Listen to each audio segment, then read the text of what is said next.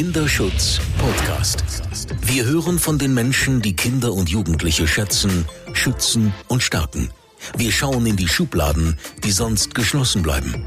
Wir liefern wertvolle Informationen und Tipps, damit wir hinhören. Der Kinderschutz Podcast. Meine sehr verehrten Damen und Herren, liebe ZuhörerInnen, ich darf Sie und euch heute begrüßen zu einer weiteren Folge des Kinderschutz Podcast und ich freue mich ganz besonders über unseren heutigen Gast, Professor Dr. Julia Gebrande. Sie ist Professorin für soziale Arbeit an der Hochschule Esslingen, befasst sich schon seit über 20 Jahren mit der komplexen Thematik der sexualisierten Gewalt. Ihr Schwerpunkt ist Traumaberatung und Traumapädagogik. Ähm, Sie setzt sich ein für Prävention, Intervention und Aufarbeitung sexualisierter Gewalt, ist im Vorstand von Wildwasser Esslingen. Wildwasser ist ja eine bundesweit tätige ähm, Fachberatungsstelle mit Fokus sexualisierte Gewalt. Sie hat unfassbar viele Bücher mit veröffentlicht zu dieser Thematik und ist seit Juni ähm, Mitglied der unabhängigen Aufarbeitungskommission, nein, der UKAS, der unabhängigen Kommission zur Aufarbeitung sexuellen Kindesmissbrauchs. Wenn man immer mit den Abkürzungen nur arbeitet, kommt man schnell mal durcheinander. Genau. Und zwar ähm, ist dieses ehrenamtliche Gremium auf Bundesebene dafür da, wie der Name schon sagt, ähm, sexualisierte Gewalt in unserer Gesellschaft aufzuarbeiten. Ein unfassbar großes, weites Thema. Ich durfte da auch ein bisschen mit reinschnuppern in diese Arbeit über meine Tätigkeit im Betroffenenrat.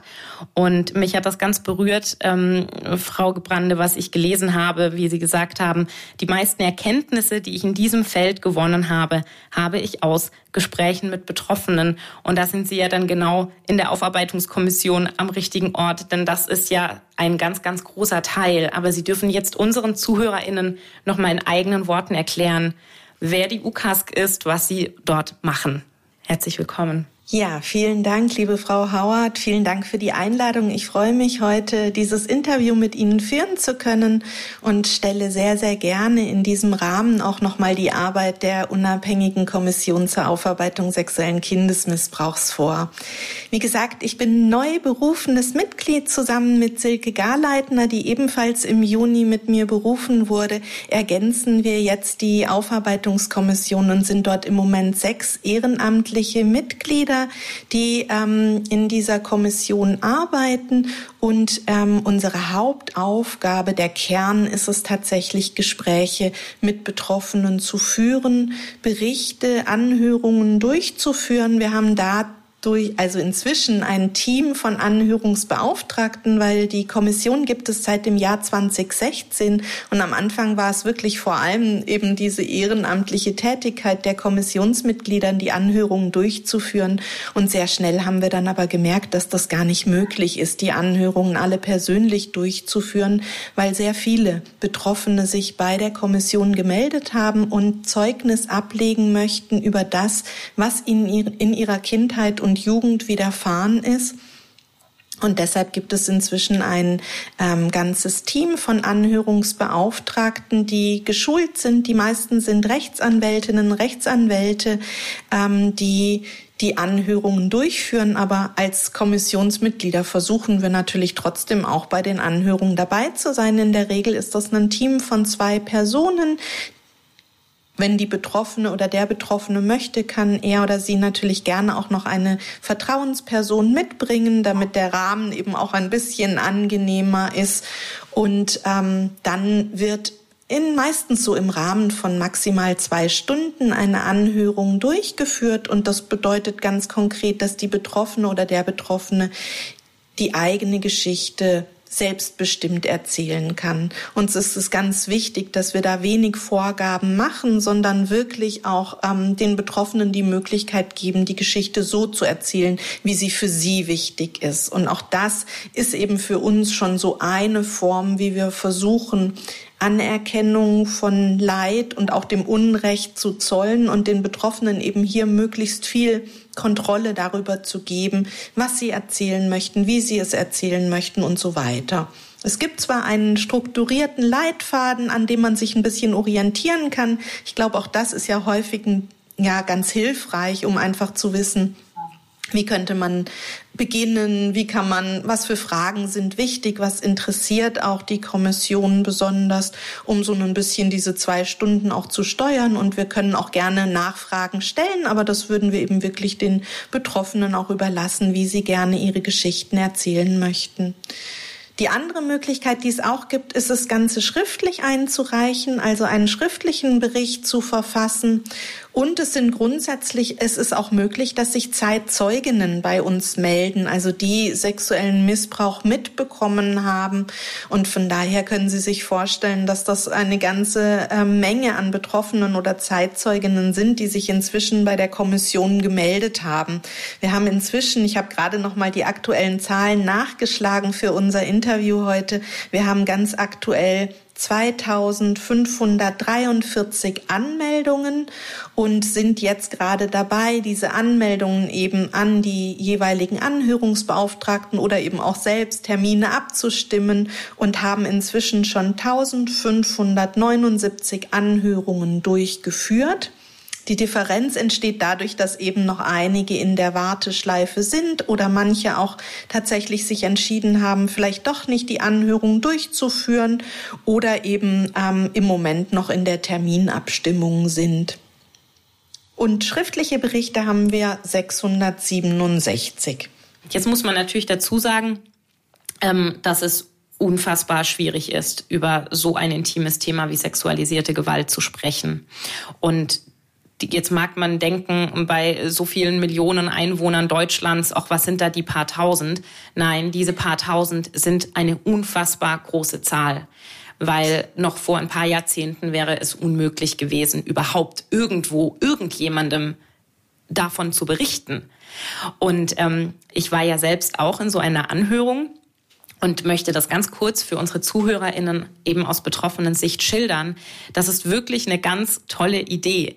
Denn egal was man dort erzählt, es ist strafrechtlich nicht relevant. Man kann einmal wirklich alles erzählen, wie man es erlebt hat. Man muss nicht Angst haben, irgendwelche Menschen in Verruf zu bringen. Man muss sich nicht Gedanken darüber machen, welche Namen man nennt. Wenn man zum Beispiel bei der Polizei eine Strafanzeige macht, dann muss man sich ja ganz genau überlegen, wen man jetzt in Anführungsstrichen mit reinzieht oder nicht. Ne? Und muss sich auch überlegen, wen könnte ich denn da jetzt noch als Zeugen nennen. All das fällt komplett weg.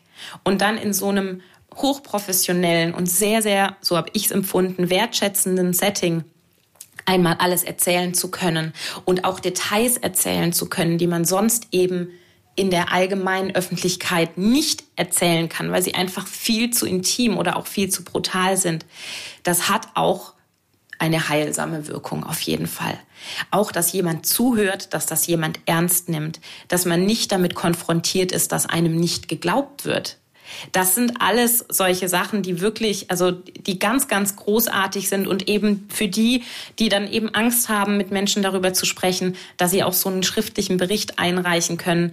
Das ist ganz großartig und es ist ja auch ähm, hat ja auch viel zu tun mit diesem Dauerbrenner-Thema Turning Pain into Power. Also das, was man Schlimmes erlebt hat, wenigstens dann noch nutzen zu können, um in Zukunft die Arbeit ähm, zu verbessern. Denn all das, was da ja erzählt wird, wird ja wissenschaftlich aufgearbeitet.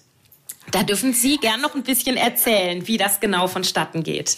Es ist uns sehr bewusst, wie viel Mut es Betroffene kostet, ihre Geschichte noch einmal zu erzählen. Und tatsächlich kommt es gar nicht so selten vor, dass äh, Menschen in unsere Kommission, mit unserer Kommission Kontakt aufnehmen und zum allerersten Mal über ihre Geschichte berichten.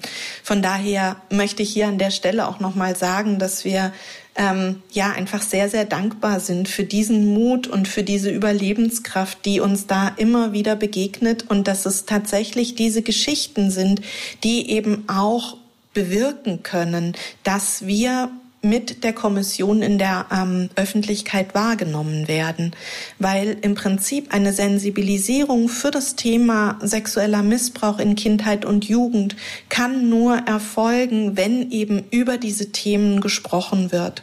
Und weil das für Betroffene häufig so schwierig ist, haben wir uns eben diese ähm, Formate überlegt, um dann mit den anonymisierten und auch pseudonymisierten Geschichten wiederum an die Öffentlichkeit zu gehen. Das heißt, wir haben ein Portal eingerichtet, das heißt Geschichten, die zählen. Das können Sie sich sehr gerne auch mal anschauen. www.geschichten, die zählen, wo sozusagen in dieser anonymisierten und pseudonymisierten Form eben ganz viele betroffenen Berichte online stehen.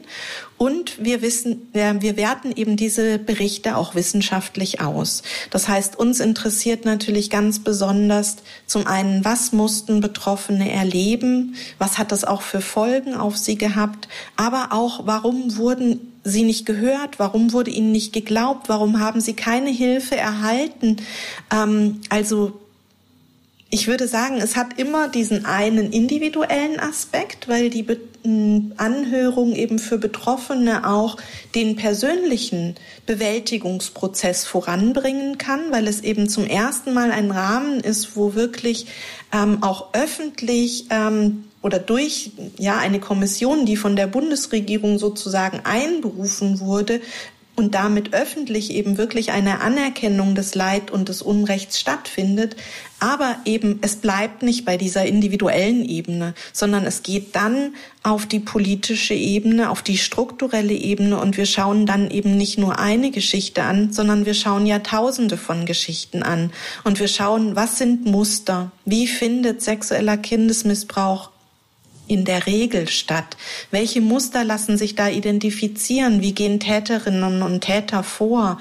Wie, was bedeutet das auch abgeleitet dann wiederum für den Schutz von Kindern und Jugendlichen. Also was können wir tun, um Schutzkonzepte in allen Einrichtungen, in denen Kinder und Jugendliche betreut werden, in denen sie leben, in denen sie arbeiten, in denen sie lernen, wie können diese Einrichtungen zu möglichst sicheren Orten werden und wie können beispielsweise auch Fachkräfte dafür sensibilisiert werden, die Signale von Kindern wahrzunehmen. Weil ganz häufig berichten uns Betroffene, dass sie sehr wohl Signale gesendet haben, dass ihnen eigentlich damals schon klar war, warum erkennt eigentlich niemand, wie schlecht es mir geht ich habe was gesagt. Natürlich kommt kein Kind und sagt, hey, ich werde sexuell missbraucht, bitte hilf mir. Aber Kinder senden sehr wohl Botschaften, sie senden sehr wohl Signale, die von sensibilisierten Fachkräften erkannt werden können. Und von daher ist auch das ein wichtiger Aspekt, den wir in unserer Arbeit eben ähm, herausarbeiten. Was sind solche Botschaften, die von Fachkräften erkannt werden können? Und wenn Sie über TäterInnen Strategien informiert sind, dann können Sie das vielleicht auch viel eher erkennen. Und das erlebe ich auch in den vielen Fortbildungen, die ich mache, dass ähm, eben dann ganz häufig Puzzleteilchen zusammengesetzt werden können, wo davor nur klar ist, na, dieses Kind Ist irgendwie etwas seltsam oder es träumt so viel oder es ist so aggressiv oder was auch immer für Folgen nach einem traumatischen Erlebnis entstehen können. Und sehr viele Kinder erleben eben sexualisierte Gewalt auch als Trauma. Und wenn man dafür etwas sensibilisiert ist, dann kann man das viel eher erkennen. Und deshalb ist es uns so wichtig, dass wir das wissenschaftlich auswerten und wir veröffentlichen beispielsweise auch immer wieder für bestimmte Themenfelder Fallstudien, wo diese Berichte eben ganz systematisch und wissenschaftlich analysiert und ausgewertet wurden. Und Sie haben vielleicht mitbekommen, dass gerade erst in den letzten Wochen unsere Fallstudie zum Thema Sport erschienen ist, die sehr, sehr großen Anklang auch in der Medienlandschaft gefunden hat und sehr viel über Sportlerinnen und Sportler, insbesondere Leistungssportlerinnen und Sportler berichtet wurde, die eben im Sport durch ihre Trainerinnen und Trainer sexuellen Missbrauch erlebt haben und es uns dadurch auch gelungen ist, das wirklich zu einem Politikum zu machen und natürlich auch den Deutschen Sportbund und viele andere sozusagen ähm, dazu aufzufordern, sich wirklich mit ihrer Geschichte intensiver zu beschäftigen, hier ihre eigenen ähm, Fälle aufzuarbeiten und letztendlich Hilfestrukturen für Betroffene im Sport zu ähm, aufzubauen.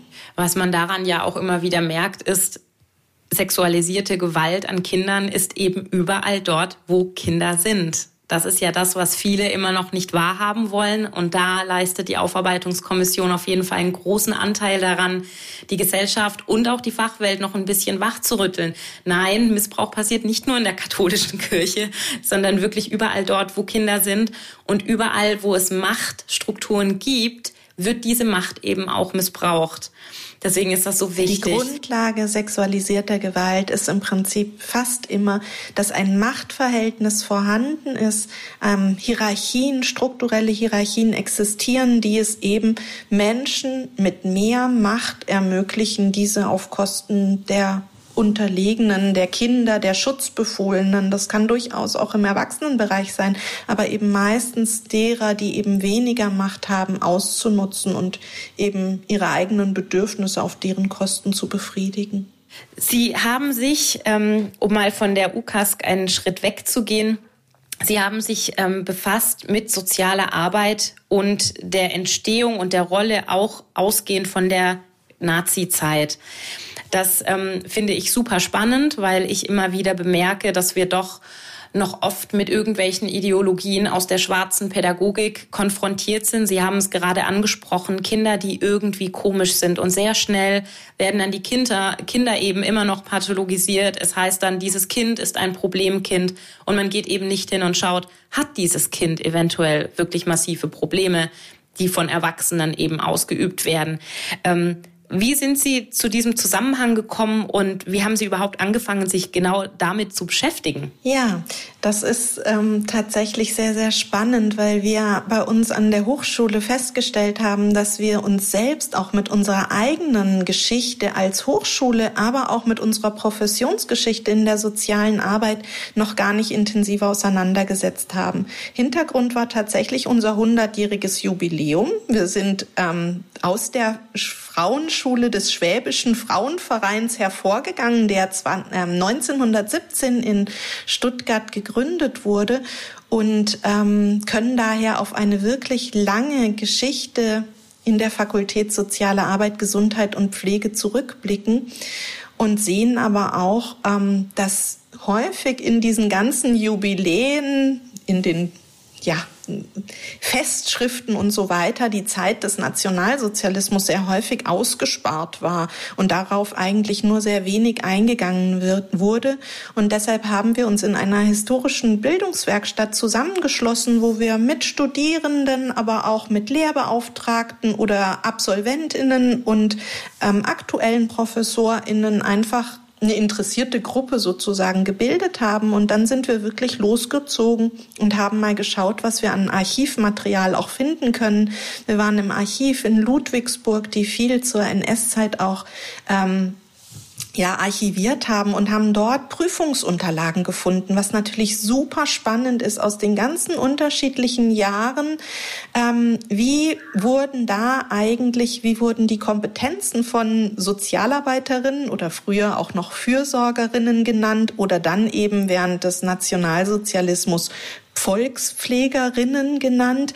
Wie wurden diese eigentlich ähm, abgeprüft? Und wir haben uns intensiv mit den unterschiedlichen ähm, Fallkonstellationen, die häufig in den Abschlussprüfungen vorgelegt wurden, beschäftigt und haben uns gleichzeitig immer wieder die Frage gestellt, inwiefern haben eben auch die gesellschaftlichen Ideologien, die zu dieser Zeit geherrscht haben, Einfluss gehabt auf die Prüfungen. Und wir hatten beispielsweise eine Leiterin der Schule, Dr. Margarete Jung, die hat in der Zeit des Nationalsozialismus ein Buch geschrieben, das hieß Mädelberufe an vorderster Front und hat im Prinzip wirklich so den Vergleich gezogen zwischen den Soldaten, die unser Land nach außen hin verteidigen und den Volkspflegerinnen, die eben diese, ähm, diesen Kampf nach innen führen, wo sehr deutlich wurde, dass eben auch in den Prüfungen von den Schülerinnen abverlangt wurde, Menschen zu kategorisieren, einzuteilen in, wer ist unserer Fürsorge würdig und wer ist sozusagen unwürdig und letztendlich damit auch mit dazu beizutragen, dass Menschen mit Behinderungen, Menschen mit psychischen Erkrankungen, aber auch Menschen, die einfach nur soziale Probleme hatten, das wurde damals biologisch betrachtet. Also zum Beispiel Asozialität war damals ein Begriff,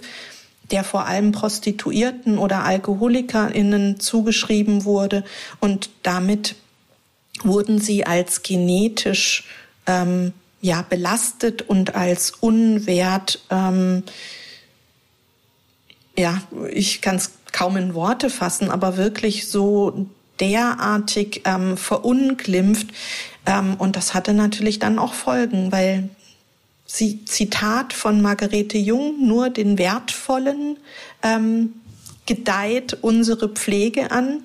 Und ähm, die Unwürdigen wurden dann aussortiert und das hat bis dahin geführt. Wir haben hier in Grafeneck, das ist gar nicht weit von Esslingen auf der Schwäbischen Alb, ein, ähm, eine damals Anstalt gehabt, in der eben die T4-Aktion durchgeführt wurde und Menschen ermordet wurden aufgrund dieser Diagnosen, die eben als ähm, lebensunwert angesehen wurde. Und es wurde dann auch noch euphemistisch als schöner Tod, als Euthanasie bezeichnet und hat eben ähm, ja in der Zeit des Dritten Reiches den Höhepunkt gefunden, wobei man deutlich sehen kann in diesen Prüfungsfragen, ähm, dass das durchaus auch davor schon auf den Prüfungen, also auf den im Curriculum verankert war, dass eben auch dort schon eugenische und rassistische ähm, Argumentationen und Theorien gelehrt wurden.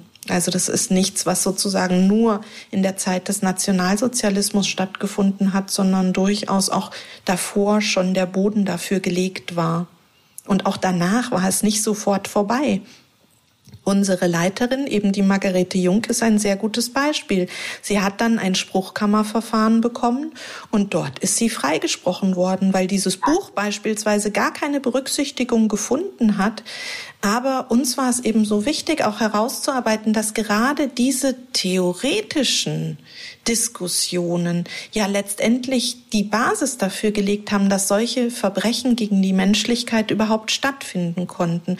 Und von daher habe ich mich auch in diesem Kontext schon intensiv mit der Aufarbeitung beschäftigt es war mir auch persönlich ein Anliegen, weil ich selbst auch ähm, eine Körperbehinderung habe und von daher mich die Geschichte der Menschen mit Behinderung natürlich auch in diesem Zusammenhang sehr beschäftigt und ich auch jetzt mit meinem Wahlbereich soziale Arbeit im Gesundheitswesen immer mit meinen Studierenden nach Grafeneck fahre, um mir eben genau diese Geschichte auch noch mal vor Augen zu halten und um diese Diskussionen, die wir auch aktuell führen, zum Beispiel in der Corona-Zeit kam ja ganz heftig auch wieder die Diskussion um Triage auf.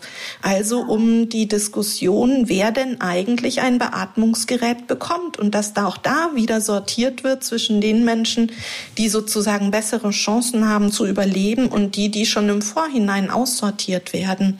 Das heißt also hier auch die Kontinuitäten, die wir in unseren Denktraditionen Natürlich nicht mehr in dieser krassen Form, aber in leichten Ansätzen auch heute noch finden können, wenn wir darüber diskutieren, was ist lebenswert und was ist sozusagen ähm, lebensunwert. So würden wir das heute nicht mehr bezeichnen, aber letztendlich sprechen wir doch vielen Menschen das Recht auf Leben ab, wenn wir eben anfangen zu sortieren, wer bekommt ein Beatmungsgerät und wer nicht. Und hier sehen wir den Ableismus, der einfach in unserer Gesellschaft nach wie vor vorhanden ist oder der auch dazu geführt hat, dass nach wie vor Gewalttaten gegen Menschen mit Behinderung an der Tagesordnung sind. Um jetzt den Bogen vielleicht wieder zu unserem Thema zu bekommen. Wir wissen auch, dass Menschen mit Behinderungen zwei bis dreifach häufiger von sexualisierter Gewalt betroffen sind. Und das hängt nicht mit ihrem individuellen Makel zusammen, den ich so grundsätzlich in Frage Frage stellen würde, sondern der hängt einfach ganz klar mit dieser gesellschaftlichen Zugewiesenheit von Positionen zusammen. Also, dass Menschen mit Behinderung eben auch als solche kategorisiert werden und dass sie natürlich in unserem System ausgeliefert sind. Sie sind der individuellen Macht ihrer Bezugspersonen der Assistenz ausgeliefert, aber auch den institutionellen Strukturen. Wenn wir uns die Einrichtungen der Behindertenhilfe anschauen, dann haben wir leider noch sehr viel vor uns, auch in Sachen Aufarbeitung von Gewalt und auch von sexuellem Missbrauch. Sie sind in einem Interview auch darauf eingegangen, ähm, diese in sich geschlossenen Systeme, die ja da auch mit eine Rolle spielen. Das sind dann diese Bubbles, diese Blasen, in denen sich die Pflegenden und die Pflegebedürftigen befinden. Also es geht weit über nur Gefängnisse hinaus ähm, in, in Internaten und dann eben auch in diesen 24-7 Pflegeheimen, ähm, wo ja auch kaum jemand von außen rein reinschauen kann. Ähm, was ist Ihnen da ähm, besonders wichtig, wie man, wie man da den Schutz eben ähm, ja noch verbessern muss, was man da noch noch machen kann, damit diese Leute eben nicht diesen paar wenigen Pflegenden den immer gleichen ebenso schutzlos ausgeliefert sind. Also bereits in den 70er Jahren hat Irving Goffman dieses Konzept der totalen Institution entwickelt und hat dort beschrieben, dass es eben besonders problematisch ist in Institutionen, in denen diese ganzen Sphären miteinander verschmelzen, also wo gelebt wird, wo geschlafen wird, wo gelernt wird, wo eigentlich alles an einem Ort stattfindet und sich daher ganz häufig eigene Muster und Dynamiken entwickeln. Wir hatten das eben auch im Bereich sexualisierte Gewalt, beispielsweise an der Odenwaldschule, aber auch in vielen Internaten konnten eben diese Muster identifiziert werden. Und wir haben es eben vor allem auch in Einrichtungen für Menschen mit Behinderung oder für Menschen mit psychiatrischen Erkrankungen, Psychiatrien, die waren ja häufig ähm, auf der grünen Wiese, sage ich mal, möglichst weit außerhalb unserer Gesellschaft, um sozusagen die Gesellschaft auch vor diesen Menschen zu schützen. Und ich glaube, genau das ist der Gedanke, der eben aufgelöst werden muss. Und wenn wir Inklusion wirklich ernst meinen, dann müssen wir die Dezentralisierung dieser großen Einrichtungen vorantreiben.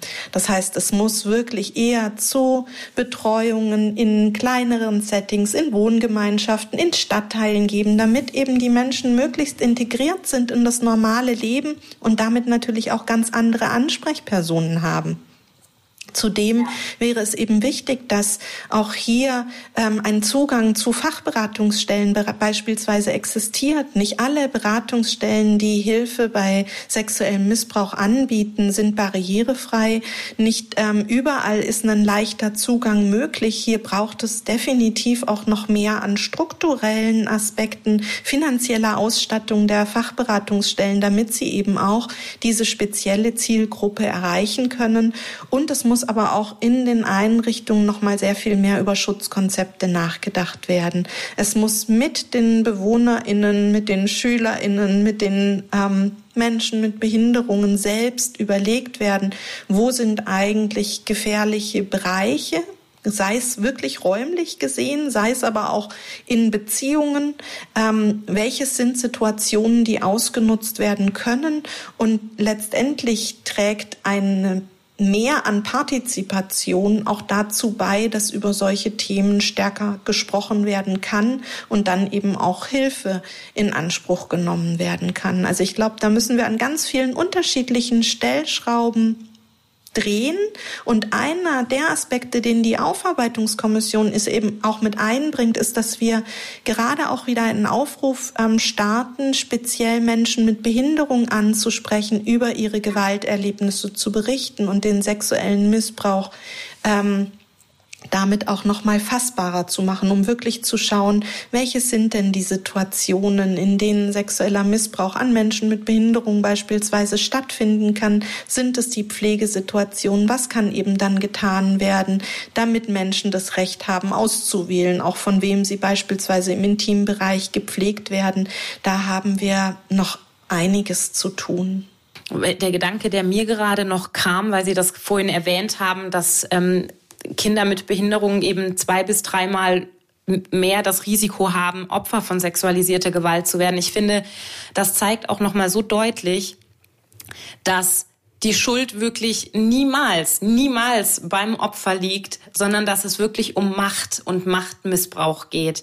Ähm, in der Gesellschaft haben ja viele Leute immer noch dieses Bild von naja, der Lolita, der früh, des frühreif entwickelten fast Teenagers, das irgendwie kokettiert und man verbindet von seinem normalen Verständnis von Attraktivität, sage ich mal. Man denkt, es hätte irgendwas mit der Kleidung zu tun oder wie sich ein Kind benimmt.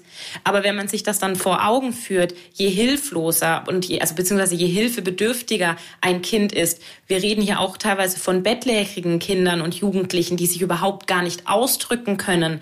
Und je mehr davon gegeben ist, umso mehr wird dann eben diese Macht unter Umständen missbraucht. Und das ist nochmal mir ganz wichtig zu betonen. Es geht immer um Macht. Es geht um Erwachsene, die Macht haben und die Macht missbrauchen. Und die Schuld liegt niemals bei den Kindern. Das ist absolut ein Mythos. Ähm, also, dass tatsächlich sich nur äh, Menschen sexualisierte Gewalt erleben, die ähm, ja, aufreizend herumlaufen oder die besonders attraktiv sein. Wobei genau dieses Thema der Attraktivität, das ist auch so spannend, sich damit nochmal intensiver zu beschäftigen, weil gerade im Zusammenhang mit Behinderung haben wir da ja eine doppelte Tabuisierung. Wir haben einerseits natürlich das Tabu der Gewalt und des sexuellen Missbrauchs, aber auf der anderen Seite eben auch noch das Tabu der Sexualität an sich. Das heißt, Menschen mit Behinderung wird eigentlich überhaupt nicht zugestanden, dass sie attraktiv sein können und dass sie auch ein Bedürfnis nach Sehen, eine Sehnsucht nach Zärtlichkeit, nach Sexualität, nach Austausch haben. Und wenn es eben in unserer Gesellschaft so gelebt wird, dass Menschen mit Behinderung aussortiert sind aus diesem Markt sozusagen, dass sie das gar nicht leben dürfen, dann sind natürlich auch hier Tür und Tor für TäterInnen genutzt, äh, geöffnet, die sozusagen genau das ausnutzen und die den Betroffenen suggerieren, dir würde eh niemand glauben, schau dich doch an, ähm, wenn du sagen würdest, was ich hier mit dir mache, das glaubt doch keiner, dass sich jemand an dir vergreifen möchte. Also das sind ganz besonders perfide Strategien, die von TäterInnen eingesetzt werden und die natürlich auch ausnutzen, dass dieses Bedürfnis nach Liebe, nach Sexualität und nach Zärtlichkeit vorhanden sind. Da sind wir ja dann auch wieder bei den typischen TäterInnen-Strategien. Ähm, ich hatte im letzten Interview Jasmin Scholl, die ähm, in ihrer Kindheit schwer misshandelt wurde von ihrer Mutter, die also gar nicht diese Liebe und Geborgenheit zu Hause erfahren hat.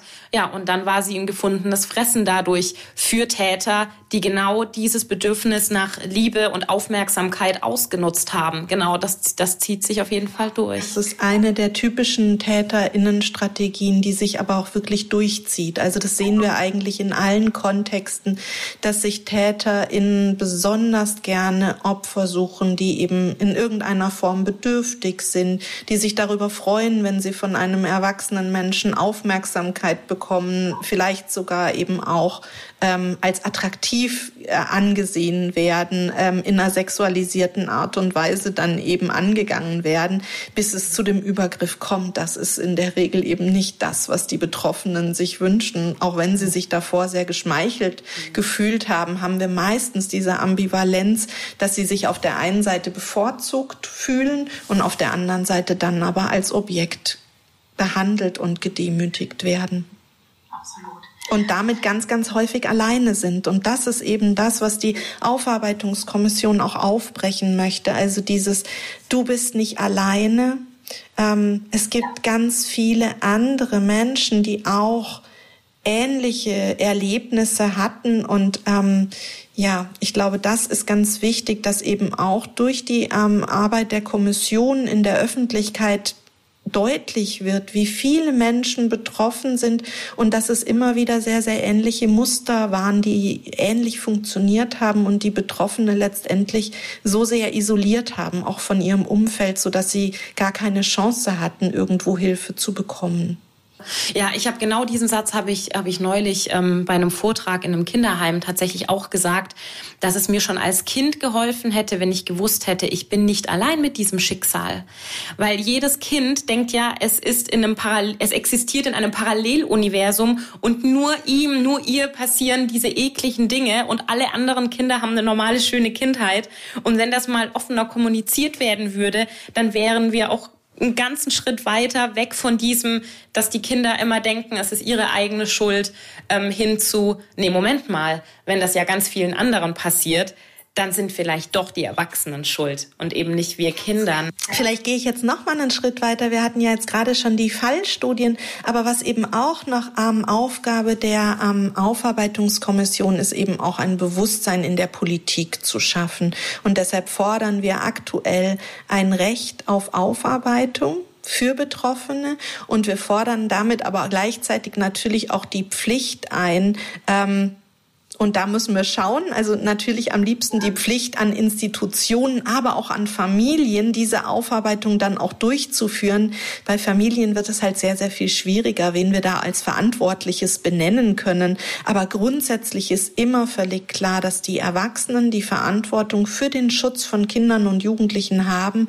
und daher alle Institutionen, in denen Kinder und Jugendliche ähm, leben oder betreut sind, ganz klar Aufarbeitung machen müssen, um zu verhindern, dass es noch einmal zu solchen Taten kommen kann, wenn in ihrer Institution etwas vorgefallen ist. Und von daher brauchen wir dieses Pflicht, diese Pflicht auf Aufarbeitung vor allem für Institutionen. Und da sind wir dann auch wieder ganz schnell bei der individuellen Geschichte. Es ist super wichtig, aufzuarbeiten und die Frage stellen zu können, an die Jugendämter, wieso wart ihr denn bei uns zu Hause und habt es nicht gemerkt? Was steht denn in den Akten? Wie habt ihr uns denn damals beurteilt als Familie? Und nur so kann man ja dann auch lernen und es eben in Zukunft besser machen. Genau, das ist immer, das ist das. Es gibt keine funktionierende ähm, Prävention ohne Aufarbeitung. Ja, ich sage immer, also das ist eigentlich wie so ein Dreiklang und das ist eine Katze, die sich in den eigenen Schwanz beißt. Also das ist sowieso ein Kreislauf und eigentlich ist es fast egal, an welcher Stelle man beginnt. Wir sind natürlich eher dafür, dass man mit der Aufarbeitung beginnt und daraus dann eben auch äh, Schlussfolgerungen ableitet für die Prävention, aber auch für die Intervention. Aber im Prinzip ist es auch, wenn man mit der Prävention startet, in Institutionen ist es trotzdem total wichtig, dass man eben auch sich gut vernetzt mit den Fachberatungsstellen vor Ort, weil jede Prävention kann dazu führen, dass ein Kind sagt, ach, das habe ich bisher nicht gewusst. Was? Mein Körper gehört mir, bei mir ist es aber so das. Und dann hat man einen aktuellen Fall und dann ist es absolut notwendig, dass dann eben auch kompetent mit diesem Fall umgegangen wird und das nicht über den Kopf der Betroffenen hinweg, aber eben in Absprache mit den Betroffenen dann auch Hilfe und Schutz ähm, geschaffen wird und damit ähm, im Prinzip Intervention auch erfolgen kann. Und ganz häufig erleben es wir es aber auch so, dass eben erst, wenn ein ich sag mal, das Kind schon in den Brunnen gefallen ist, also wenn es tatsächlich zu einem Fall von sexuellem Missbrauch gekommen ist, dass sich dann Institutionen überhaupt erst auf den Weg machen und sagen, okay, was müssen wir tun? Das heißt, dann kommt eigentlich erstmal die Aufarbeitung und dann die Ideen für die Prävention, die daraus dann abgeleitet werden können. 99 Sekunden für den Kinderschutz. Was muss sich ändern? Ähm, ich würde sagen, es ist ganz zentral, dass über das Thema sexueller Missbrauch an Kindern und Jugendlichen gesprochen wird, dass es enttabuisiert wird, dass wir hinhören, dass wir zuhören, dass wir ernst nehmen und Glauben schenken und Betroffene ins Zentrum stellen. Das ist mir für jeden Prozess ganz wichtig und diese Aufarbeitung, dieses Recht auf Aufarbeitung braucht jeder betroffene Mensch für das Individuelle, aber es brauchen auch wir als Gesellschaft, um eben bessere Prävention und Intervention ableiten zu können. Und das ist etwas, was jetzt in den nächsten Jahren dringend erfolgen muss, dass dann eben auch in allen Einrichtungen, in denen Kinder, Jugendliche ähm, betreut werden, Schutzkonzepte entwickelt werden, die eben als allererstes eine Risikoanalyse durchführen und schauen, wo sind in unserer Einrichtung Gefahren und wo kam es vielleicht in unserer Einrichtung auch schon zu Fällen von Missbrauch, sodass eben auch die Aufarbeitung meines Erachtens ganz dringend zu einer solchen Schutzkonzeptentwicklung mit dazugehört. Und Schutzkonzepte bringen sie gar nichts, wenn sie nur für die Schublade geschrieben sind.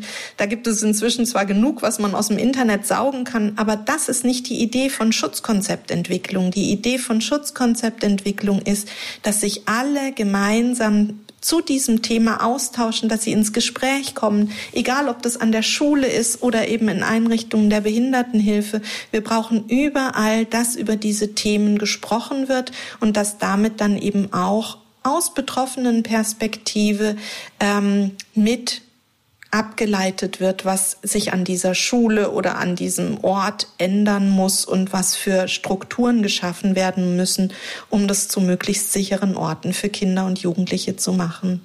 Liebe Professor Dr. Julia Gebrande, herzlichen Dank für dieses absolut berührende und mit Fachwissen vollgestopfte Gespräch. Ich wünsche Ihnen weiterhin alles Gute in der Aufarbeitungskommission. Ähm, ich wünsche uns alles Gute. Das ist eine wahnsinnig wichtige Arbeit und ähm, ich glaube, da können wir viel bewirken in Gesellschaft und Politik. Vielen Dank, dass Sie heute da waren. Liebe ZuhörerInnen, danke, dass Sie hingehört haben. Das war der Kinderschutz-Podcast der Deutschen Kinderschutzstiftung Hänsel und Gretel mit Sonja Howard. Damit wir alle besser hinhören und mehr verstehen. Wollen Sie mehr hinhören? Dann abonnieren Sie unseren Kinderschutz-Podcast überall da, wo es Podcasts gibt und unter kinderschutz-podcast.de